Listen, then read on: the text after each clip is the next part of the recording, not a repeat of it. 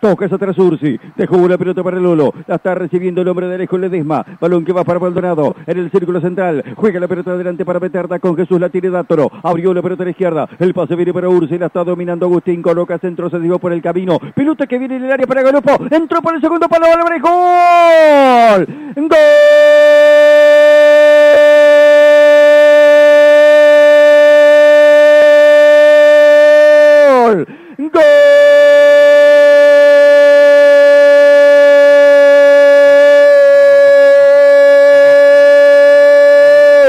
de Banfield en Santiago del Estero. 24 minutos del segundo tiempo. Jugada para discutir seguramente el reclamo de la gente de Central Córdoba pidiendo la falta de Galopo en perjuicio de Rentería. Por detrás de Galopo apareció Álvarez para empujarla de cabeza, para colocar el primero cruzándose el Alonso Sánchez. Abre los brazos, reclaman los futbolistas de Central Córdoba. Sin embargo, Banfield llegó para el primero. Chirola Álvarez demostrando por qué está la confianza del cuerpo técnico en su juego y en su presencia como titular. Abre el resultado en un partido fundamental para Banfield. El rival y el juego ofrecían posibilidades y Banfield finalmente logra conectar dentro del arco del Oso Sánchez, abrir el marcador en una victoria que puede ser fundamental como visitante. Juan Álvarez, el tandirense, Chirola para poner Banfield 1, Central Córdoba 0.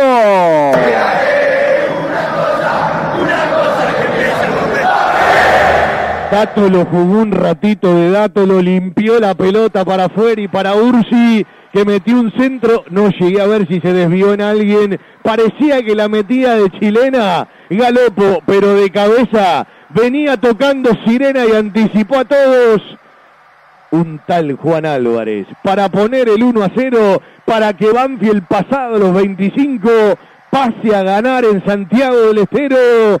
Se quedó en la cancha Álvarez, entró Ursi, un ratito de dátulo y el equipo de Sanguinetti vuelve a ganar. Segundo gol del Tandinense en este torneo es el gol número 8 con la camiseta de Banfield.